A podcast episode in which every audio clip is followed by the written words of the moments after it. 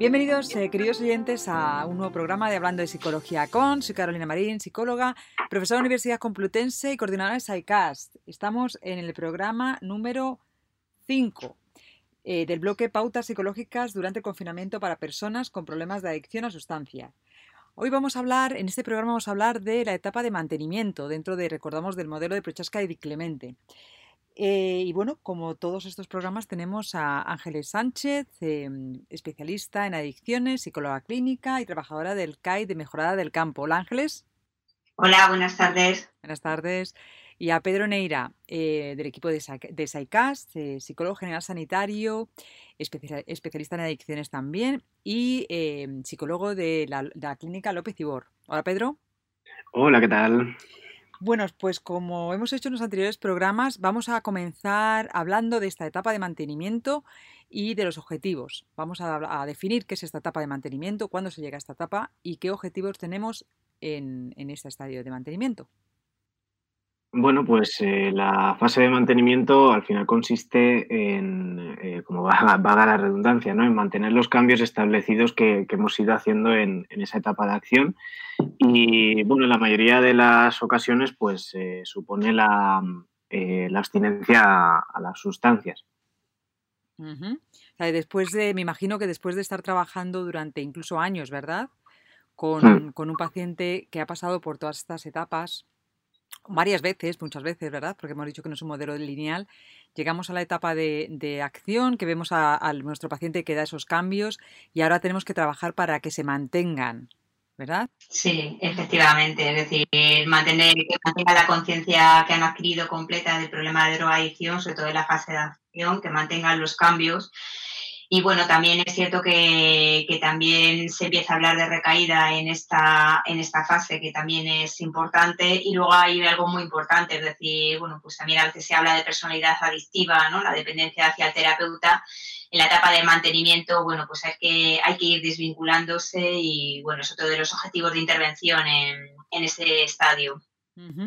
Esta, eh, esta mm, a ver, dos, dos, cosas que me gustaría preguntaros. Eh, en cuanto a la personalidad adictiva, en cuanto a las recaídas. Em, eh, ¿Hablamos de recaídas en, este, en esta fase de mantenimiento? O quiero decir, o si hablamos de recaídas, vamos a anticipar una recaída. Recordemos que las recaídas no tienen por qué estar, igual que, igual que la, abstinencia, quiero decir, para la abstinencia puede llegar también de un día para otro si el paciente quiere que sea así. Eh, mi pregunta es, eh, ¿anticipamos recaídas? ¿Lo consideramos o no? Sí, eh, sí, sí que se considera, sí que se empieza a hablar de recaída, aunque hay un estadio completo en el que se habla de recaída, ¿no? Hay un programa completo de recaída, pero sí que se empieza a hablar de recaída. ¿Por qué? Pues porque a veces puede haber un incremento del craving, puede haber un empezar a acercarse el paciente a determinadas situaciones de alto riesgo que las tenía controladas y creo que es importante que, el paciente sepa un poco que en cualquier momento se puede producir una recaída ¿no? y que forma parte de la intervención, forma parte del tratamiento. ¿no? Es decir, si empezamos a hablar de recaída en esta, en esta fase. De hecho, es una, una fase que, que, puede considerarse bastante peligrosa porque eh, al final, como hemos hecho todo ese proceso anteriormente, la persona tiene una confianza, ¿no? Un exceso de confianza en el que, como hemos hablado de esa memoria selectiva que tenemos eh, en cuanto a olvidar eh, los esfuerzos y olvidar por dónde hemos pasado muchas veces, eh, se tiende a pensar que el problema ya está totalmente extinguido, ¿no? Entonces, sí que es verdad que es una fase que con ese exceso de confianza puede ser peligrosa. De todos modos, hablando de esas recaídas que, comentabas antes, eh, predecir una, recaída en, muchas eh, situaciones puede favorecer esto que llamamos en psicología la, profecía autocumplida, ¿no? Es decir, que, al final eh, podemos entrar dentro de esa perspectiva de, aumentar el riesgo incluso de la recaída. Yo, yo cuando trabajaba en, adicciones durante tiempo hablaba de prevención de recaídas, ¿no? Eso Más que eh, de, la, de, la recaída como fase, sino vamos a prevenir recaídas y trabajar mucho en esa prevención. ¿Por qué? Porque pueden ocurrir o no pueden ocurrir. Y dependiendo de cómo nosotros trabajemos como terapeuta y paciente, las recaídas serán más probables o menos. Sí, porque entra el riesgo de, la propia justificación de la normalización de la recaída, ¿no? Es decir, bueno, soy así, este proceso es así, ¿no? Em, incluso el rol de, adicto, ¿no? Soy un adicto y al final, pues como soy un adicto, pues lo normal o lo natural es que efectivamente ocurra, ¿no? Y hay veces que no, pero mm, en otras ocasiones sí que puede ocurrir que también funcione como, esa especie de, permiso en momentos complicados en los que además hemos bajado la, guardia, por así decirlo, eh, por estar ya en esta fase de mantenimiento y, no ver todos esos esfuerzos y ese peligro que antes sí que se veía. Y una pregunta en cuanto a lo que has dicho antes, Ángeles, la dependencia al terapeuta. Vosotros, aparte de adicciones, habéis, eh, habéis llevado otra, otro tipo de, problemáticas y, sí que es verdad que hay una, hay una alianza terapéutica, ¿verdad? Y hay un compromiso y ese compromiso eh, puede derivar en dependencia y puede ser malinterpretado por el paciente como dependencia. Eh, ¿hay mayor probabilidad de que efectivamente exista esa dependencia en pacientes con, con dependencia a sustancias? ¿O también, por ejemplo, con pacientes eh, de muy baja autoestima o que tienen otras problemáticas, eh, también existe esa dependencia? ¿O vosotros consideráis que no, que sobre todo la habéis visto en adicciones? No, yo he considerado que, bueno, esta personalidad adictiva o dependencia emocional sí que se ve con todo tipo de trastorno, es decir, eh, a veces el vínculo que se genera, eh, bueno, eh, al final se convierte en dependiente y, bueno, el que uno dependa de sustancias tóxicas mm, tampoco significa que todos los pacientes van a tener dependencia emocional o con el terapeuta. tiene más que ver, pues, efectivamente, con otra serie de variables, baja autoestima, el, bueno, el eh, determinadas, determinadas variables más de su personalidad. Entonces, bueno, la propia, la propia palabra lo dice, personalidad adictiva, con lo cual no. Incluso también con falta, falta de, referencias, de modelos de, referencia, ¿no? O sea, en pacientes que en otro, con otras problemáticas son, tienen falta de modelos de, eh, referencias, referenciales, entonces pues tiene más probabilidad de, tener una o desarrollar una, una dependencia a la terapia y con el terapeuta, ¿verdad? Sí, eh, bueno, de todas formas, en la situación esta de confinamiento, eh, por ejemplo, se facilitaría eh, una menor dependencia. Vale, entonces tenemos etapa de mantenimiento, objetivos mantener esa, esa abstinencia que hemos conseguido en la etapa anterior. Y ahora, ¿qué ejercicios podemos dar a, a, las personas que nos están escuchando o en general, ¿no? A las personas que están interesadas en este tema que tienen, que, que, han tenido un problema de adicciones, que tienen problema de adicciones o que están aprendiendo de, adicciones, ¿no? De, de, esta temática. ¿Qué consejos, qué ejercicios eh, prácticos, pautas específicas?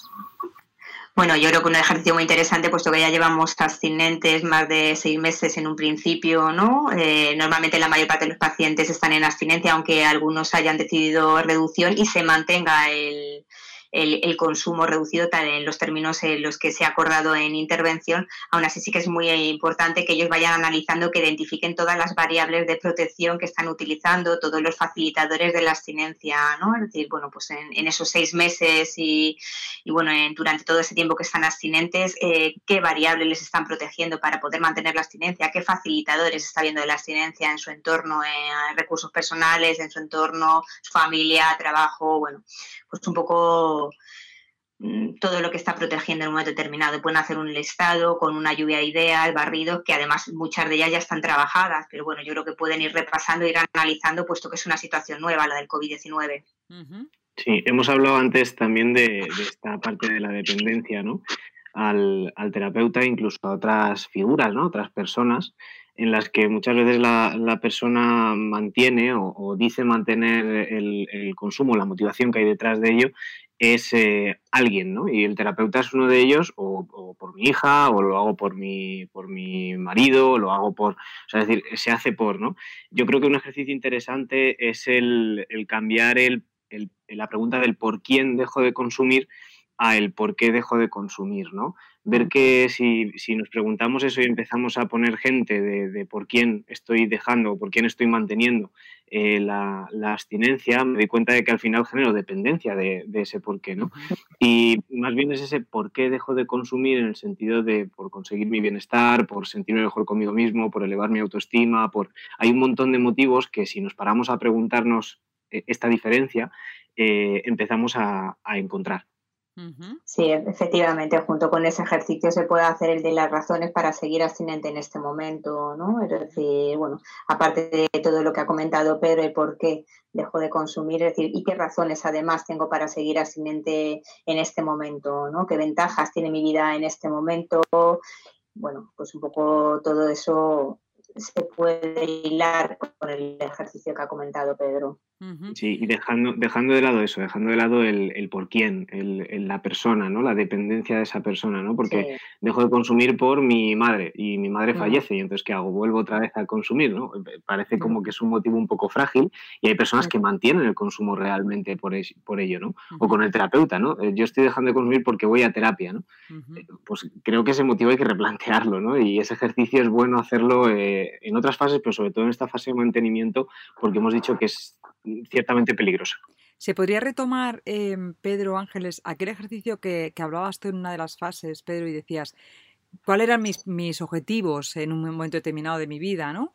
Eh, ¿Y qué es lo que me, está impidiendo el consumo llegar a estos objetivos? ¿Se podría retomar ese ejercicio y decir, ¿podría ahora retomar estos objetivos de alguna forma? Evidentemente va a haber objetivos que no, pero a lo mejor hay objetivos que sí. Sí, de hecho, eh, hay muchos ejercicios de, los que se han planteado, ¿no? Que, habría que repetir durante el proceso de, tratamiento para ir viendo cómo las respuestas cambian o se modulan eh, en función a, cómo vamos avanzando en la concienciación del problema y en cómo vamos avanzando en los resultados que tenemos en nuestra calidad de vida y nuestro nuevo estilo de vida.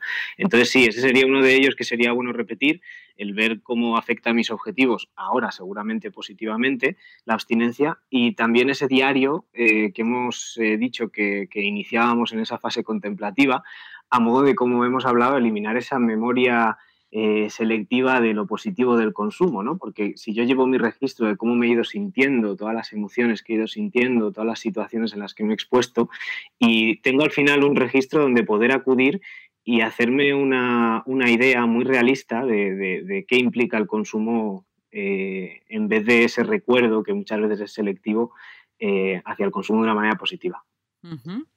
Muy bien, ¿y qué más ejercicios, Ángeles? Pues, por ejemplo, yo creo que un ejercicio también bastante bueno sería analizar un poco cómo ha ido, se ha ido reduciendo el craving, ¿no? En estos seis meses, ¿no? De identificar los tres parámetros del craving, la frecuencia, la duración, la intensidad que ha tenido en los últimos seis meses para que el paciente pueda relacionar el solo, pues a medida que aumenta la abstinencia también eh, se reduce el craving, se reduce en frecuencia, se reduce en intensidad, se reduce en duración, ¿no? Además de todos los cambios que, claro, ha estado realizando en su estilo de vida, es decir, cambios en el estilo de vida han ido reduciendo el craving, a no exponerse a situaciones de alto riesgo. ¿no? Entonces puede haber un análisis de, bueno, de, frecuencia, duración e intensidad del craving en los últimos seis meses en determinadas situaciones asociadas y ver cómo observar él cómo lo ha ido reduciendo. ¿Pensáis que un ejercicio importante es que, identifique cuál es la diferencia en cómo se, en ese em, monólogo interno que tiene con respecto a sí mismo. Hay, una gran diferencia en las primeras etapas y en esta, que una persona que ahora mismo ya se, de, alguna forma se está comportando de forma diferente consigo mismo, ¿no? Se está autocuidando y en las primeras etapas hay mucho reproche, porque en el fondo hay mucha culpa. Entonces, esa identificación de ese monólogo que tiene consigo mismo, sería interesante también verlo sin duda, y de, de hecho hay en, ese, en ese ejercicio hay una cosa muy, muy positiva que es el volver a ver ¿no? Eh, cómo ha ido cambiando el discurso y si está cambiando otra vez, eh, otra vez hacia otra parte, ¿no? hacia, hacia fases anteriores. ¿no? Nos sirve para reforzar el discurso, es decir, para reforzar el diálogo interno eh, adecuado y, y, sano, ¿no? y darnos cuenta de si ese diálogo interno se está yendo de nuevo a, bueno, pues a esos engaños ¿no? que muchas veces eh, nos hacemos para sentirnos mejor eh, eh, por, estar haciendo la conducta que, quizá queremos desechar. ¿no? habéis hablado durante todos los programas del falso control y yo quería preguntaros, el falso control es lo que llamamos falacia de control también, ¿verdad? Sí. Es decir, es, la, es la, la, sensación que uno tiene que va a controlar algo que al final no lo controla, ¿no? Y que es una trampa, no es una trampa psicológica, ¿verdad? Sí, efectivamente, en esta etapa, en este estadio, sí puede aparecer la falacia de control, es decir, con pensamientos del tipo ya lo tengo superado, no voy a volver a consumir más, esto fue una época de mi vida, no quiero volver a hablar de este tema, etcétera. Puede el paciente hacer un diario de todos los pensamientos que están viniendo en relación con, todo ese tipo de frases, ¿no? Eh, que sería la falacia de, de, control y que sí que en un momento determinado le puede hacer al paciente bajar la guardia y volver a tener un consumo, ¿no? Volver a tener, sí, volver a tener craving y volver a, tener consumo, ¿no? Entonces sí puede hacer un diario de todos estos pensamientos, como ya también ha aprendido la técnica de debate, puede empezar a debatirlos él, solo, ¿no? Para generar pensamientos alternativos, ¿no? Pues no voy a volver a tener este problema, pues a lo mejor tal vez no vuelva a tener este problema como he tenido eh, anteriormente, pero seguramente habrá alguna situación nueva en la que no he podido trabajar determinados facilitadores donde vendrá el craving y con las técnicas aprendidas podré controlar, es decir, generar pensamientos alternativos ante la, falacia de control que está teniendo el paciente. Y aquí en, esta fase también es importante trabajar un poquito la, identidad, ¿no? O, plantearse la, la, identidad o la nueva identidad que ha generado todo el proceso, ¿no? Eh, creo que un ejercicio interesante es ver que, cómo me veo yo ahora mismo, es decir, qué, identidad tengo de mí mismo. Eh, cómo la identidad al final, componiéndola así eh, más sencilla, con roles, ¿no? ¿Qué roles desempeño ahora y cuáles desempeñaba antes, ¿no? Y muchas veces se ve esa gran diferencia y ayuda a mantener la motivación para, el cambio. Esto pasa también como em, cuando eh, con, personas que han sufrido un trauma, ¿verdad? Al final lo que hacen es eh, eh, identificarse con el trauma y elaborar una identidad traumática. ¿no? Entonces, con, la adicción sería lo mismo, es decir, vamos a, hacer una narrativa de tu vida, podemos hacerlo, ¿verdad? Entonces, la adicción ha estado en tu vida, pero tú eres mucho más que la adicción. ¿No? Estaría bien hacer una línea de vida y ver todo lo que ha hecho antes y lo que puede hacer después y ver cómo eh, la adicción ha sido una, una gran parte de su vida posiblemente. Pero... Correcto. Lo, que pasa es que, o sea, yo la línea de vida sí que la haría con, eh, con un terapeuta adelante, ¿no? Porque, eh, como decimos que están esas interpretaciones muchas veces, y creo que hay muchos sesgos o muchas distorsiones entre medias a la hora de, de interpretar la, la, la, vida, ¿no? Y de interpretar la realidad y echar la vista atrás. Eh, hay veces que hacer la línea de vida eh, puede ser contraproducente, ¿no? Porque empezamos a ver una visión de, de, la identidad de nosotros mismos en el pasado que nos genera emociones como la culpa o como que si no se gestionan en, el momento, ¿no? O si no se gestionan bien pueden ser un riesgo, ¿no? Lo que, lo que buscaba yo mm, diciendo un poco este ejercicio era más bien el, ver qué identidad tengo en el presente para si aparece eh, ese, ese recuerdo de, del pasado, que aparezca una emoción de orgullo, pero no buscar la culpa, ¿no? No, no, efectivamente, la culpa... Porque la culpa hay que trabajarla en todo este proceso muchísimo, porque lo que decíamos en el anterior programa, ¿no? Y en, sí, la, este, en este la culpa, de hecho, forma parte de dentro del proceso de recaída. Sí que efectivamente la culpa es una de las distorsiones que más puede hacer en un momento determinado que vuelva a haber un segundo consumo. ¿no? Entonces es importante el, trabajarlo. Y vamos a, a ese último ejercicio con fuerza, que sería la prevención de recaídas. Bueno, y aquí en este, en este estadio, como hemos dicho, sí que se empieza a hablar de recaída, ¿no? Se empieza a ver. Entonces sí que hay una serie de preguntas que, sí que eh, el paciente en este estadio sí podría contestar en, el solo, ¿no? Eh, por ejemplo, cómo afectaría un consumo, cómo afectaría en sus diferentes áreas de su vida, igual en social, familiar, pareja, trabajo, formación, el área personal, ¿no?